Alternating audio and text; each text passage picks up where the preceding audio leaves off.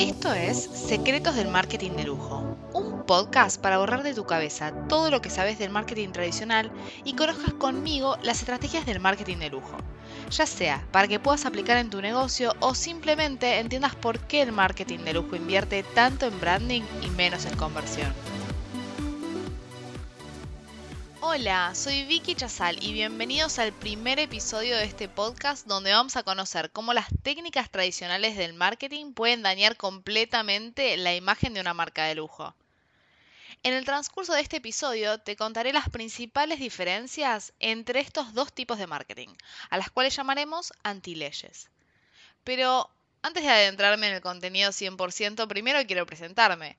Soy licenciada en comunicación publicitaria y hace dos años me mudé a Barcelona para hacer un máster en marketing de lujo.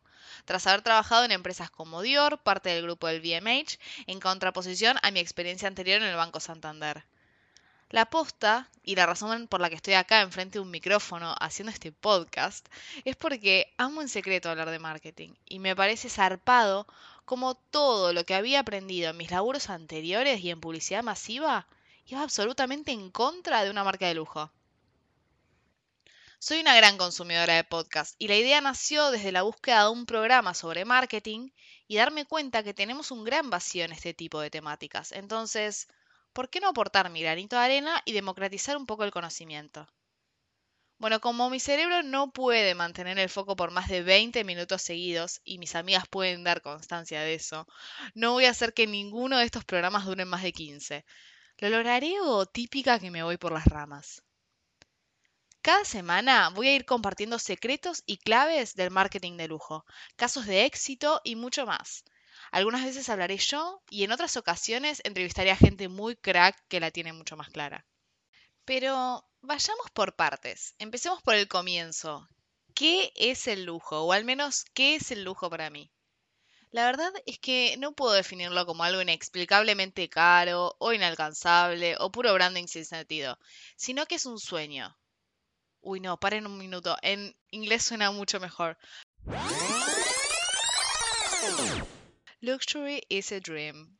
Bueno, en su ADN es un deseo simbólico de pertenecer a una clase top.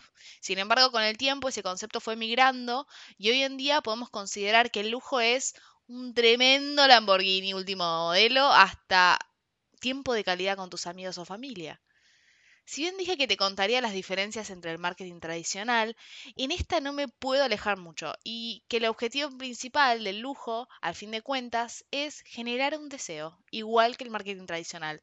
Pero la diferencia fundamental es que el deseo está envuelto en una experiencia única del cliente, donde él o ella es el protagonista de la historia.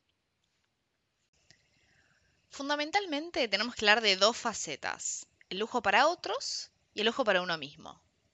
El lujo para otros es una representación social de abundancia. Por ejemplo, cuando se muestran esas tremendas casas en Instagram, cuando se lucen zarpados vestidos en pasarelas para los flashes, el concepto de sugar daddy o sugar mommy también podría ser parte de ese lujo para afuera o mismo el mundo de la belleza y lo que en diferentes culturas simboliza tener otro tono de piel, por ejemplo, más clara en la cultura oriental o estar más bronceados para el verano en la cultura occidental. Pero acá me voy a frenar un segundo porque la cosmética y la cosmética de lujo particularmente roza con la segunda faceta, que es la faceta del lujo para uno mismo. Es ese acceso al placer, calidad, multisensorialidad, es decir, porque yo me lo merezco. Y ahí es cuando entra el toque humano, lo que amo del lujo y lo que lo caracteriza totalmente. Volviendo a esas diferencias entre el marketing tradicional y el marketing de lujo, voy a nombrar algunas de las antileyes más importantes, es decir, las 10 diferencias más sobresalientes con el marketing masivo o tradicional. Bueno, voy a volver a esas diferencias que dije al principio del episodio entre el marketing tradicional y el marketing de lujo y voy a nombrar algunas de esas antileyes más importantes, es decir, las 10 diferencias más sobresalientes con el marketing masivo o tradicional. Vamos a la antiley número 1.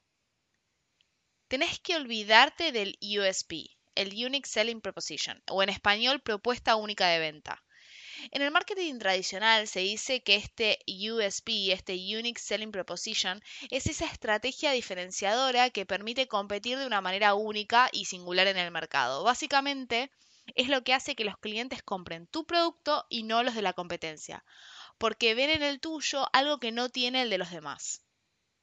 En el marketing de lujo tenés que borrarte ese concepto, porque no podés comparar marcas porque entre sí cada marca de lujo es única. Por eso ese concepto de encontrar esa estrategia que venda y que te haga diferente vendiendo un producto similar tiene que desaparecer por completo. El lujo es único, no entiende de barreras de tiempo y es absolutamente auténtico. Obvio que acá me pueden decir, pero Chanel y Dior, o sea, las puedo comparar, son completamente comparables. Y ahí no, vamos a poner un freno de vuelta son absolutamente diferentes, son únicas e irrepetibles. Si bien son una típica competencia o forma parte de tu top of mind de marcas de lujo, Chanel es minimalismo, audacia, rebeldía, mientras que Dior es más conservadora, femenina y brillante. Diferente es, por ejemplo, si comparamos Coca-Cola y Pepsi o Manaos, si estás en Argentina. Ambos son productos muy similares. Lo que los diferencian es que básicamente uno tiene unos productos químicos y el otro tiene el otro. Entonces, el Unique Selling Proposition, esa estrategia de venta, es la clave, porque si no, no podés diferenciar un producto de otro. Tenés que, por un lado, vender felicidad, como el caso de Coca, y con el caso de Pepsi, posicionarte en el, en el deporte, por ejemplo. Entonces, por eso es tan importante ese Unique Selling Proposition. Pero en el lujo no porque en el lujo no podés comparar dos marcas, ambas son únicas. Vamos a ir a la diferencia número 2. ¿Tiene tu producto suficientes fallas? Sí, escuchaste bien, en el lujo vamos a hablar de fallas, porque es ese toque humano, ese toque artesanal y único. Es lo que evoca al fin de cuentas la emoción y la autenticidad. En este punto voy a hacer un inciso y quiero aclarar que hablo específicamente de productos y no de servicios porque los servicios en un mercado de lujo tienen que ser 100% perfectos. Pero volvamos de vuelta a la parte del producto y que en el lujo tenemos que hablar de fallas. Por ejemplo, un diamante. Si un diamante es extraído de la tierra, es único. Y en esa unicidad tiene unas fallas preciosas que definen a ese diamante y lo diferencian del resto. A eso me refiero con fallas. El lujo no debe ser increíblemente perfecto, porque son productos que no se generan masivamente con un molde para repetir en millones de piezas iguales. La idea es que ese producto sea único, con sus detallecitos. Obvio que cuando hablamos de un producto lo suficientemente artesanal para tener fallas, no hablamos de que un producto sea defectuoso ni por cerca, hablamos de algo único. Otra diferencia muy irónica con el marketing tradicional es que este último responde a los deseos del cliente. Es decir, si Nike ve en el mercado que se están buscando zapatillas retro del estilo que se usaban, por ejemplo, en Volver al Futuro, va a ir directamente a producirlas. O si hay un fuerte pedido popular por más mascarillas de tela con holders, se van a crear más mascarillas de ese estilo. Pero en el marketing de lujo no se debe responder a esos deseos del cliente. Sí, escucharon bien. No debemos hacer que ningún deseo caprichoso de la demanda haga que una marca haga productos que vayan en contra de su identidad. Otra vez voy a poner un ejemplo muy burdo para que me entiendan mejor. ¿Se imaginan Steel Oder? Uy, me parece que lo pronuncié horrible, pero bueno, vamos a hacer una pausa ahí. ¿Se imaginan Steel Oder haciendo alcohol en gel? No, claro que no. Y hay una demanda por tener alcohol en gel con fragancias más ricas de la hostia, o que te protejan mejor la piel, que sean mejores, pero no. Desde la antiley del marketing número 3 es un hecho de que no debemos buscar penetración en el mercado o mayor relevancia dejando de lado nuestro core.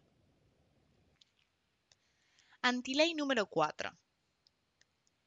En cuarto lugar tenemos no responder a una creciente demanda. Esto va muy de la mano con la antiley número 3.